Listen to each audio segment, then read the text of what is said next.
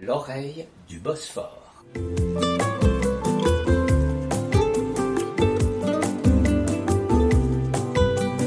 Bonjour à toutes et à tous. Aujourd'hui, je suis à Bodrum, je suis sur la côte égéenne, sur la côte égéenne turque, dans un tout petit village dont je vous dirai pas le nom parce que pour l'instant le, tourisme n'est pas encore arrivé là et qui peut prendre du temps avant d'arriver. Mais je suis avec une personnalité euh, de ce village et de cette région euh, qui va nous en raconter beaucoup sur ce qu'elle a découvert ici. Bonjour Ursula. Bonjour. Alors, vous êtes aujourd'hui, euh, on va dire en Turquie, à Bodrum, mais tout ça, ça remonte à loin parce que vous êtes une géologue avec... Une spécialité qui est la pétrologie. Et vous avez donc euh, fait des études en Allemagne Des études en Allemagne, mais après j'ai fait une thèse en France. Et une thèse qui était consacrée à une île de la mer Égée, tout près de Bodrum, qui s'appelle Patmos. Voilà, exactement. Alors, vous êtes arrivé à Patmos pour étudier quoi? Pour étudier les roches de Patmos. Et Patmos, en fait, c'est une île volcanique, pour l'essentiel. Donc, euh, qui n'avait pas encore vraiment été étudiée, sauf il y a très très très longtemps. On a décrit vaguement quelques roches. euh, voilà, donc j'ai fait, j'ai passé pas mal de temps. Plusieurs étés de suite à me promener à pied euh, avec mon sac à dos, le marteau dans la main et à donc étudier les, les différentes roches, à carter en fait l'ensemble de l'île. voilà. Donc vous vous ciblez directement Patmos enneigé sans connaître la péninsule de Bodrum à l'époque. À l'époque, je ne connaissais pas. De toute façon, à l'époque, euh, la Turquie, c'était quelque chose de, de très loin. On n'y allait pas, en général. C'était pas facile d'y aller. hein. Alors on va dire à l'époque, c'est les années 70. Oui, un petit peu. J'ai commencé à ma thèse en 66 à Patmos, donc en, les années, en ces années-là. D'accord. Donc vous êtes arrivé à Patmos, vous avez passé plusieurs années à Patmos et de Enfin, pas Patmos... des années. J'ai passé Enfin, en plus- été un peu de temps. Voilà, des séjours. Vous étiez toute seule ou vous aviez des copains, des copines pour travailler Ouais, ensemble Non, moi j'étais toute seule, mais de temps en temps, il y avait évidemment des, des amis ou en- ensuite mon mari qui venait euh, un petit peu avec moi, mais je- généralement j'étais toute seule sur le terrain. voilà. Et vous découvrez la péninsule de Bodrum comme ça euh, Ah oui, j'ai découvert parce que je suis allée à l'île de Kos, où il y avait aussi, on savait qu'il y avait un peu de volcanisme. Et donc, de Kos, on voit très bien la presqu'île de Bodrum. Et quand on la voit, on voit dans ces, les formes de l'ensemble, etc. On se dit, tiens, il doit y avoir du volcanisme là-bas. Donc, j'ai étudié un petit peu la question. J'ai trouvé qu'il y avait quelques anciens articles, mais que ce n'était pas très net et qu'on ne savait pas grand-chose sur la presqu'île de Bodrum. Donc après ma thèse, je me suis intéressée à, à cette presqu'île dont je pensais qu'elle avait quelque chose à voir peut-être avec Patmos qui n'est pas très loin. Donc c'était un, qu'il y avait peut-être toute une, euh, une province volcanique ici dans la région. Donc il fallait étudier. Alors dans la région, la Grèce antique, euh, on, on a souvent l'habitude d'entendre parler d'archéologie et de recherches qui remontent à 1000, 2000, 3000 ans, mais vous, vous allez beaucoup plus loin. Bah oui, ça- en fait, euh, avec des, des collègues, on a fait des datations. Et avec les datations, on a pu déterminer que, par exemple, euh, les roches de Bodrum sont entre, ont entre 10 millions et 8 millions d'années. Peut-être peut-être même 11, on ne sait pas très bien. Parfois, c'est pas facile à interpréter. Ce qu'on appelle les datations absolues, c'est pas toujours facile à interpréter quand même. Donc, euh, du coup, euh, on sait que c'est très ancien. Et, en fait, le volcanisme qu'on connaît dans la région, comme celui de l'ouest de Kos et de, par exemple, qui était un, volcan actif encore, même dormant. Et toujours actif et toujours dormant, actif, ce mais, volcan mais de dormant, qui mais, est tout à mais côté toujours considéré comme actif. Mhm. Et donc, euh, c'est c'est beaucoup plus récent. hein. Donc, du coup, on s'est aperçu qu'il y avait ici deux types de volcanisme. Et en fait, ce qui était intéressant, c'est que des roches de Patmos déjà étaient très différentes de ce qu'on connaît, par exemple, de Santorin euh, ou de Milos, au point de vue chimisme. Et à Bodrum, ça s'est avéré la même chose. Donc, les deux font partie d'une province volcanique avec un chimisme différent, lié à une structure géologique globale euh, différente. Voilà. Donc c'est pour ça que c'était intéressant à étudier ici. euh, Alors ça, ça veut dire quoi? Ça veut dire que c'est une éruption volcanique qui a créé toute cette euh, partie du monde. Bon, C'est-à-dire, c'est pas comme ça que je dirais, mais il y a eu dans cette partie du monde des volcans. hein. Il y a eu un volcan à Patmos, il y a eu un volcan dans la presqu'île de Bodrum, et ce volcan de presqu'île de Bodrum est lié avec la partie est de Kos, euh, qui est en fait le soubassement du volcan d'ici. Enfin, c'est ce que je crois, moi, en tout cas. D'accord, donc c'est une série, c'est un peu les, les poupées russes, quelque part. Donc il y a dû avoir une zone, une, zone volcanique ici, hein, où il y a plusieurs volcans qui suivent. Voilà. D'accord. Alors là, vous allez revenir quand vous allez, vous allez découvrir Bodrum. Euh, vous allez à partir de là venir beaucoup plus souvent en Turquie. Et puis euh, vous enseignez. Vous êtes maître de conférence à Paris 7, Paris 5, Paris 6, Paris 6, pardon.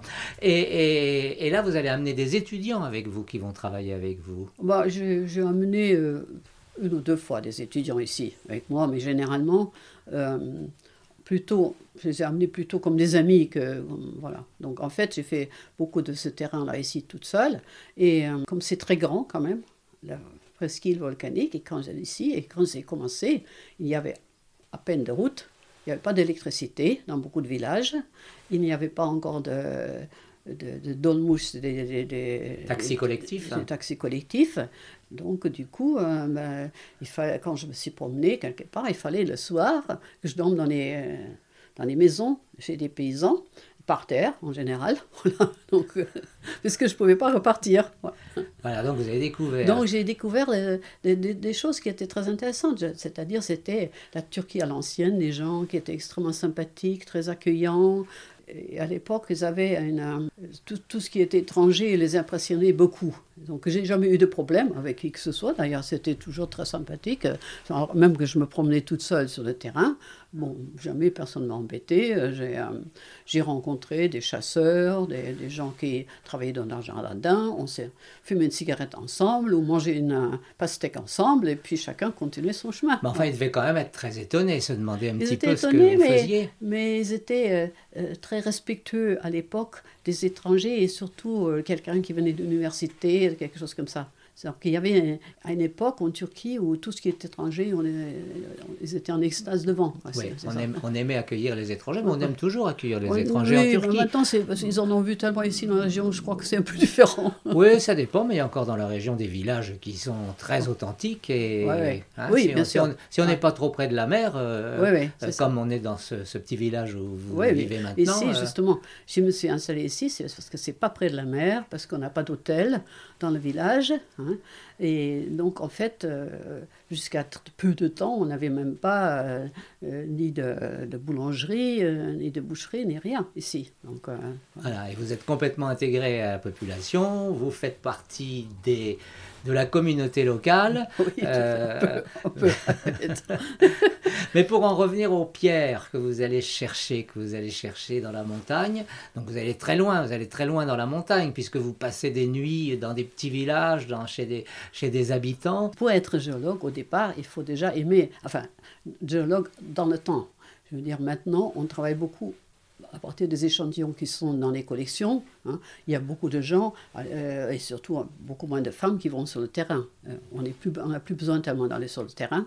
À l'époque, il y avait encore des régions inconnues, donc il fallait aller sur le terrain, et moi j'aimais ça, justement, me promener dans la nature, voir euh, des oiseaux, des, des, tas de bêtes qu'on pouvait voir, voir comment vivaient aussi les paysans ici dans la région. C'est-à-dire qu'en fait, vous avez deux, deux choses qui vous passionnent, la, les relations humaines, le rencontre avec les gens, la découverte des gens, et puis la, la, la recherche euh, euh, géologique, euh, si on peut dire. Il y avait des tas de choses intéressantes ici, parce que quand je suis arrivée, après la Grèce, ça m'a semblé être à peu près la même chose. Hein. Déjà, le terrain ressemble à l'île de Patmos, puisque c'est le même type de roche, c'est les mêmes couleurs. Et en plus, il y avait, bon, les gens ici, ils mangent comme de l'autre côté de la, mer Égée, dans les îles, la, même chose.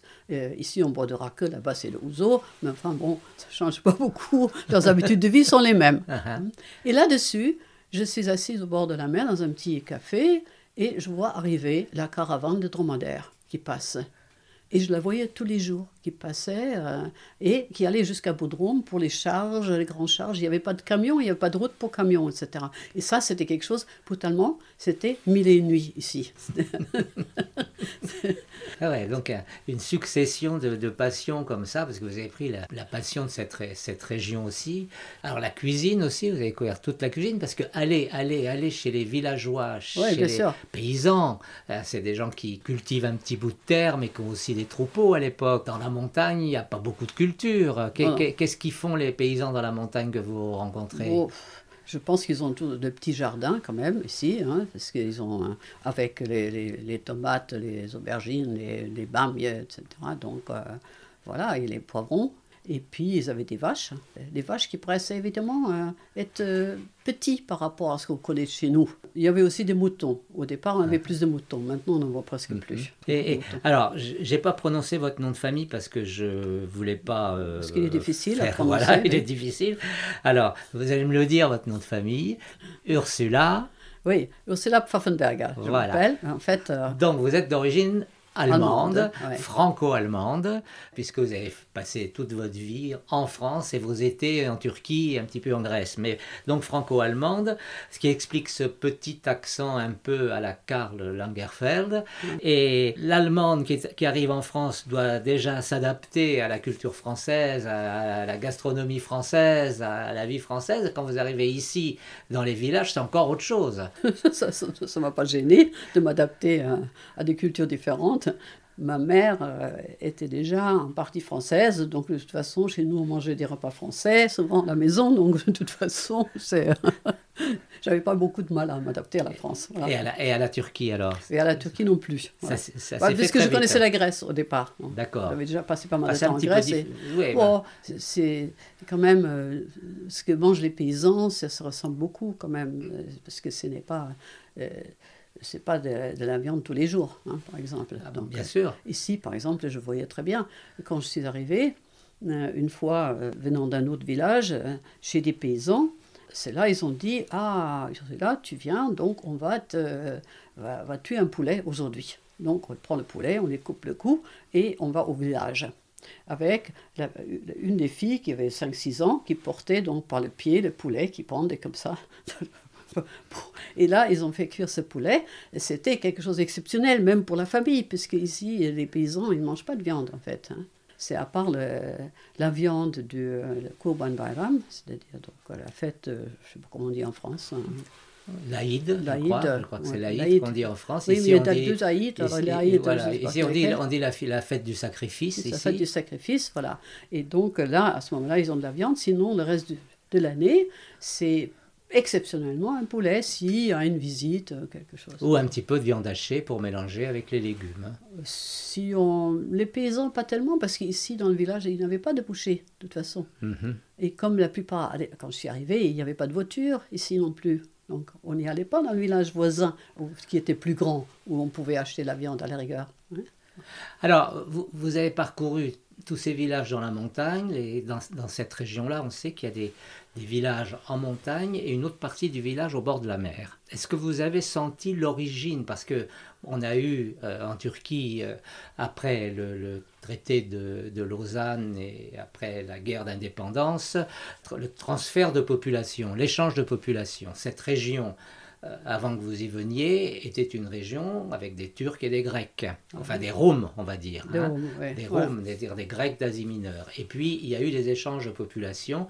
Est-ce que, est que vous avez senti ça quand vous êtes arrivé Que, que c'était, on pourrait dire, un peu bancal? Qui est qui? D'où vient qui? D'où viennent-ils? Est-ce que c'est des immigrés? Est-ce que c'est des paysans qui viennent des montagnes ou de la- de l'Anatolie? Ou est-ce que c'est des Turcs qui sont revenus de Thrace, de c'est-à-dire- Crète, etc. Est-ce que vous avez senti ça? Il y a- c'est- en fait, euh, si vous parlez avec les gens d'ici, tous sont au moins 100%, sinon 200% turcs. hein. Donc on ne peut pas apprendre quoi que ce soit sur leurs origines, c'est impossible. Par ailleurs, il faut quand même dire, la région de Bodrum, il y a un turc buku, ça veut bien dire quelque chose, c'est-à-dire là, habiter les Turcs apparemment. Il y a un Islam Hanelere, hein, ou, euh, qui est musulman. Alors, qu'est-ce que ça veut dire Les autres, pourquoi, hein, pourquoi appellent-on un village? Islam Hanelere Pour montrer bien que ça sont les musulmans. Est-ce que c'est parce, pas parce que justement à côté, ils n'en étaient pas? C'est ça, on n'en sait rien. hein. On ne peut pas le savoir ici. Donc à cette époque-là, on n'arrivait pas à, à tirer les verres du nez, si on Ah, peut dire, la- impossible, c'est impossible. Voilà. Ouais, Ici, ouais. c'est impossible. hein. C'est un- Alors qu'il y a un vrai mélange. Bon, alors il y a évidemment des gens dont on sait qu'ils sont Giritli, c'est-à-dire leur leurs ancêtres ou parents ou pères ou mères sont venus de Crète, mais ce euh, c'est pas pour autant s'ils sont, ils sont grecs, hein, bien sûr, mais ils ne sont pas, puisque de toute façon, sinon, n'auraient pas été envoyés ici. Ils sont des, ils sont des, Turcs venus de Crète, voilà. voilà, mais qui viennent avec une autre culture, avec qui, fait que l'atmosphère est parfois différente d'une région à l'autre en Turquie. Oui, oui, c'est pas, c'est pas partout pareil. Et, voilà, bon, ça c'est une question sur ces, ces échanges de, de, population qui ont quand même beaucoup marqué euh, cette région. Bien sûr, hein. bien, sûr. Euh, euh, bien sûr. et Bodrum, à Bodrum même, bon, il y avait bien une église orthodoxe, hein, une grande église, qui a été détruite seulement dans les années 60, quelque chose, 65. Hein, Et qu'on est en train de retrouver. Parce qu'on a détruit cette église, on a construit une salle des fêtes à la place. Enfin, oui, une salle des fêtes euh, municipale. Et puis, euh, j'ai vu là que la salle des fêtes n'était plus là et qu'on retrouve les, les, bases de, de l'église et qu'on l'a protégée. On s'y prend un peu tard, mais euh, il y en avait plusieurs, il y en a de Calais. Il y a des chapelles un peu partout encore hein, qui ont été utilisées souvent pour les bêtes ou des choses comme ça. Mais... Donc c'était bien une région qui était euh, en partie Rome. Rome, les Grecs d'Asie mineure. Alors vous, vous avez parcouru tous ces villages. Parce qu'il faut dire que la, péninsule de Bodrum, en fait, on parle de Bodrum, mais Bodrum, c'est une presqu'île dans laquelle il y a différents villages qui ont chacun leur atmosphère, chacun leur réalité, chacun leur population aujourd'hui, mais qui déjà, il y avait déjà des, des, mentalités différentes il y a 30 ans, 40 ans, 50 ans dans les villages. Alors vous avez été longtemps à Yalikavak, par exemple, qui est un petit port aujourd'hui qui est devenu, comment dire, très chic. Chic, je ne sais pas si c'est le mot, mais enfin, disons, un endroit avec beaucoup d'argent. Voilà. Euh, voilà. Et puis il y a Gumushluck, vous avez travaillé autour de Gumushluck aussi. Mmh, mmh. Turkbuku. Turkbuku, oui. oui. oui, au début, mais après, je, suis moins allé là-bas, donc parce que j'avais fini. J'étais surtout à, à Gundwan, qui était à l'époque. Gundwan, c'était presque rien. Il y avait une petite mosquée, deux, trois maisons au bord de la mer, puis un petit hôtel. Voilà, c'est tout. Et Gundon, maintenant, on ne peut pas y mettre les pieds, c'est impossible. C'est une ville euh, avec des maisons serrées les unes contre les autres. Enfin, c'est euh, des, supermarchés, euh, des, parkings. voilà. ouais. Bah, toute la région de Bodrum est comme ça, c'est transformé. C'est pour ça qu'il faut aller un petit peu à, en backstage et, ne pas trop prononcer les noms des villages qui restent encore protégés, malgré eux. malgré eux. Et tout juste, hein, c'est tout juste maintenant. Ça... Alors, vous êtes arrivé de Grèce.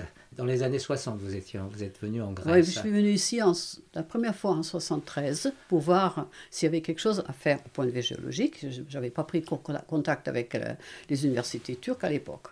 Je l'ai fait seulement à la suite d'avoir vu ici qu'il y avait effectivement plein de choses à voir et des choses intéressantes. Donc c'était bien, pas seulement quelques pointements volcaniques comme on pensait, mais que c'était vraiment un gros volcan. Très érodé, mais euh, c'était une grande structure volcanique, ou même peut-être plusieurs volcans qui étaient euh, enchevêtrés les uns les autres. Donc du coup, après, j'ai pris contact avec euh, les universités turques pour voir si je pouvais venir ici, faire quelque chose. Et puis, bon, à l'époque, si on voulait travailler en Turquie, au point de vue géologue, il fallait passer par les MTA, le Maden Teknik c'est-à-dire le genre BRGM turc.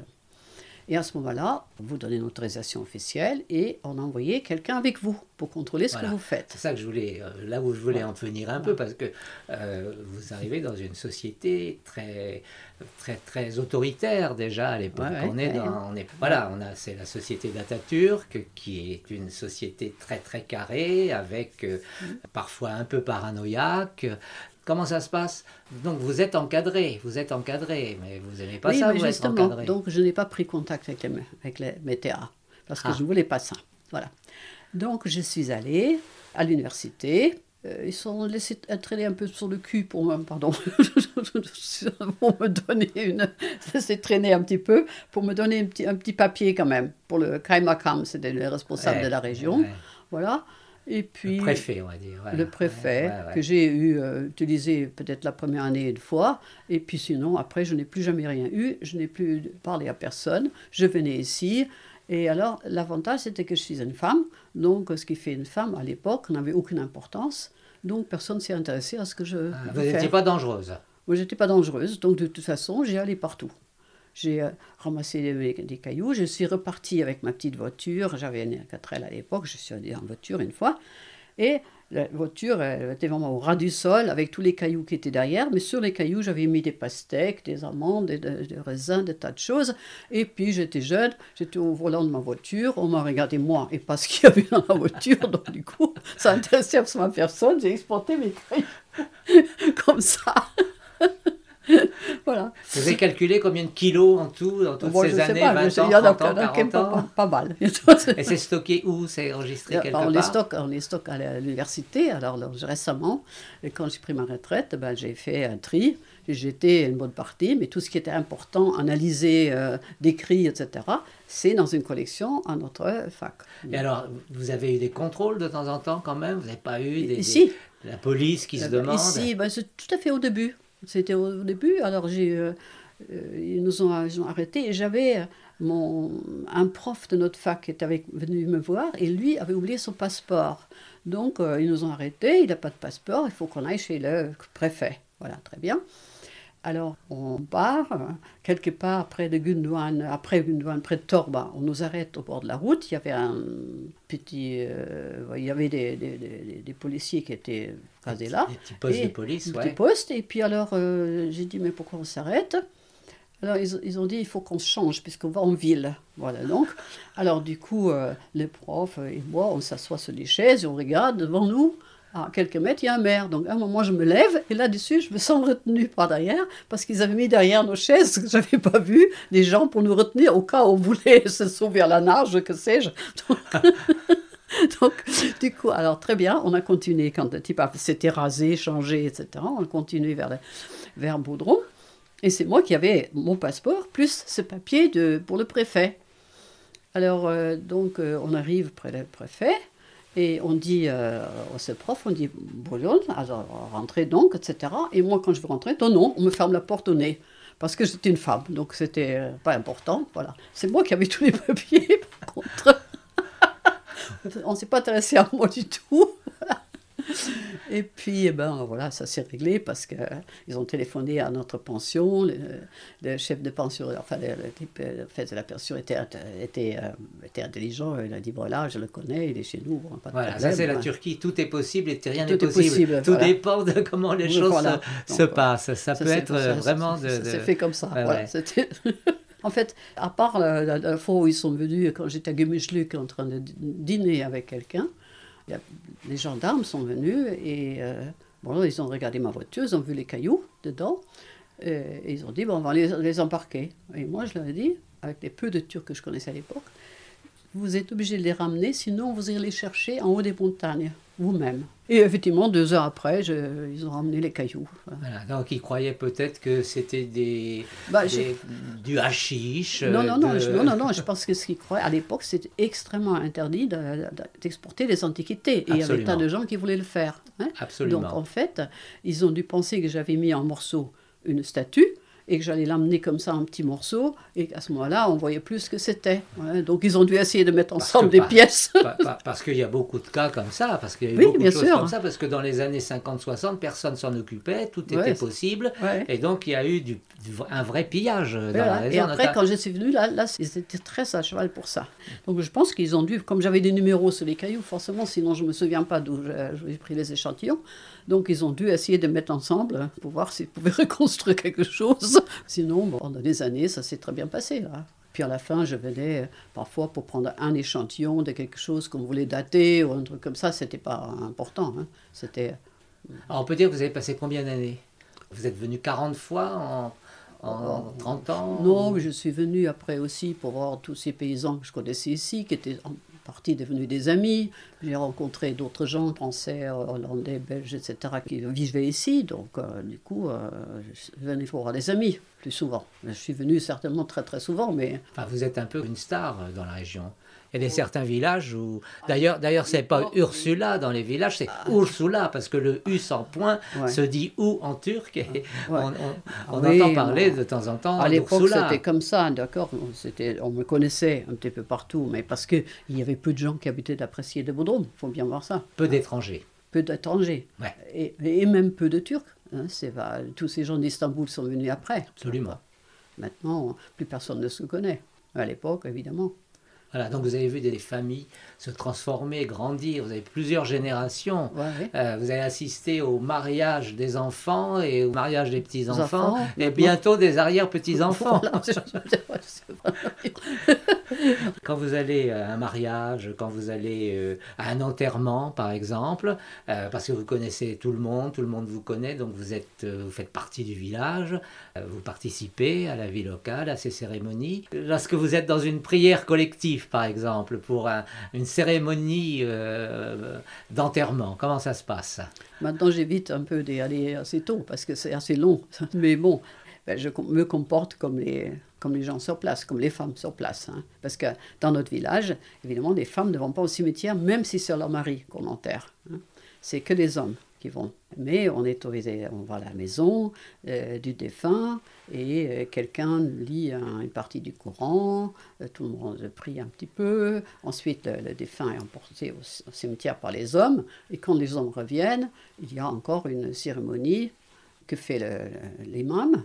Et puis à ce moment-là, après, on, ça va. En même temps, on vous donne en général quelque chose à manger et à boire, parce que ça dure quelques heures.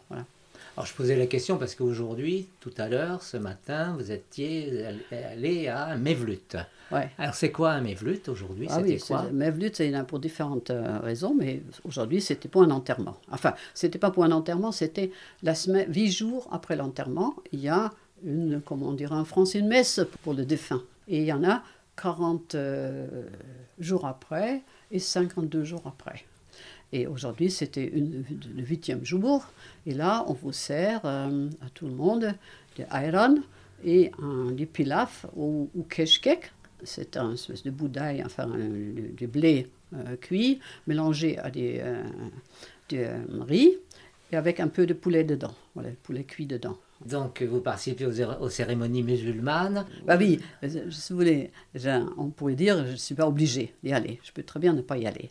Quand je suis arrivée ici, je connaissais absolument personne dans ce village, quasiment personne, et euh, je voulais euh, que les gens ne me ressentent pas comme un, un xénolite, comme quelque chose d'étranger qui, euh, est difficile à, admettre, qu'ils soient là, ils veulent pas. Voilà. Donc je voulais être un peu. et puis je connaissais quelques paysans quand même. J'avais déjà dormi chez des gens euh, avant, quand je faisais mon terrain, tout ça. Donc je pensais qu'il fallait me faire accepter par eux. Donc du coup, euh, des gens que je connaissais, s'ils étaient malades, je leur rendais visite, comme on fait ici. Et, euh, et puis, bah, quand il y avait justement des cérémonies religieuses pour la mort de quelqu'un ou des mariages, etc., donc j'y allais. C'est comme ça que ça, ça a commencé. Et puis, euh, on m'a proposé un jour de venir également parce que les femmes, on apprenait aux femmes du village à lire euh, l'arabe. Voilà. Alors je me suis dit, si les femmes de ce village peuvent apprendre à lire l'arabe, je dois être capable moi aussi, après tout, donc je vais y aller. Et là-dessus, j'étais en retard, je ne sais pas quoi, je me suis précipité avec mon vélo et j'ai eu un accident, donc du coup, vraiment, Alain n'a pas voulu que j'apprenne l'arabe, je ne connais toujours pas. Voilà, je ne sais toujours pas dire l'arabe. Mais du coup, vous avez connu les hôpitaux de la région J'ai connu les hôpitaux de la région, et puis, et j'ai passé environ presque trois mois avant de pouvoir marcher de nouveau. Et j'ai vu, en fait, quelque chose, c'est justement le fait d'avoir été incorporé dans le village avait des avantages énormes parce que tout le monde venait me voir. C'est-à-dire, comment on va aller voir les malades dans un village, ceux qu'on connaît, et je connaissais quasiment presque tout le village, donc tout le village a défilé chez moi. Tous les jours, il y avait des visiteurs, ils apportaient à manger, etc. Voilà, c'était extraordinaire, je trouve. Et même des villages qui sont loin, qui sont à 20-30 km, les gens sont venus pour me rendre visite, pour me souhaiter bon rétablissement, etc. Et ça, donc dès ces trois mois que j'ai passé dans cette maison-là, euh, que je louais, j'ai je garde un très bon souvenir. Parce que c'était extrêmement intéressant devant tous ces gens et tous les jours il y avait quelque chose. Ben, vous êtes devenue vraiment une fille du pays, quoi. Voilà. C'est ça.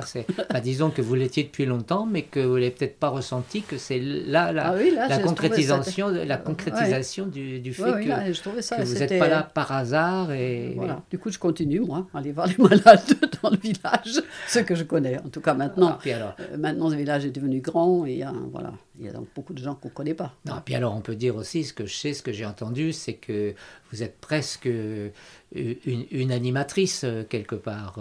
Vous, avez beaucoup de connaissances dans les milieux étrangers, chez les, chez les Allemands, les Anglais, les Français, les Hollandais, etc. Vous connaissez petit à petit, vous avez un carnet d'adresses et un carnet d'activités. Alors récemment, c'est le cinéma français que vous avez fait la promo en, emmenant un groupe. Oui, parce que bon, on a maintenant un, cinéma, comme une cinémathèque. On a maintenant une fois par semaine, on a des films intéressants, des films qui ont eu des prix euh, à Cannes ou ailleurs. Et donc, euh, du coup, ben, on s'est décidé avec tout un, un groupe d'y aller. Euh, toutes les semaines, on se voit. Alors, autre chose, vous avez également enseigné, fait des conférences avec euh, un groupe d'une association qui s'appelle l'association Hérodote. Hérodote. Alors là, ils ont m'ont demandé plusieurs fois de faire des, des, exposés sur la région, sur les, le volcanisme de la région, etc. Ça, j'ai fait. Et puis, j'ai fait pendant trois ans, trois ans, je crois, un cours sur les minéraux pour des gens qui, que ça intéressait. Voilà. Il y en avait une dizaine de personnes à peu près que ça intéressait, qui sont venus. On a fait ça pendant trois ans. Alors quand vous étiez à la fac et que vous, vous rameniez chaque année vos, vos, vos pierres de, de, Turquie, notamment les, vos collègues, qu'est-ce que ça leur disait? Je pose cette question un petit peu parce que toutes ces années, la Turquie n'avait pas une bonne image en France. Exactement. Donc je ne peux pas dire ce que mes collègues me disaient quand je rentrais. je crois que ça peut pas ça peut même pas se dire. Vraiment. oui. Donc c'est euh, bon, c'était évidemment l'image de la Turquie était comme ça. Et moi, je leur ai expliqué justement, et j'en ai ramené plusieurs ici après pour leur montrer comment ça se passait, que c'était absolument, à moins dans cette région-là, ici, il n'y avait aucun danger, euh, même pour moi, une femme seule, aller sur le terrain. Alors on disait quoi? On disait que vous étiez folle, que vous étiez irresponsable, que vous étiez... Non, c'est pas ça. Les géologues s'expriment de façon euh, assez crue, en général. Donc... Donc vous pouvez vous imaginer peut-être ce que m'ont dit. J'en ai amené plusieurs collègues avec moi ici euh, et ils ont vu qu'on était très bien accueillis, très bien traités. Euh, il y en a plusieurs euh, qui sont venus avec moi qui ont dormi chez des paysans par terre aussi. Et on était invités à manger, qu'on nous donnait des tas de choses. évidemment, j'ai apporté aussi beaucoup de cadeaux chaque fois quand je venais, à ceux qui vont loger, bien sûr. Eh bien, c'était pas mal toute cette histoire. Ursula, Pfaffenberger. En fait, on me connaît plutôt sur le nom de Robert. Voilà, Ursula Robert. Ursula Robert, Ursula en turc. Et bah, merci de cet échange. Merci à vous. À bientôt.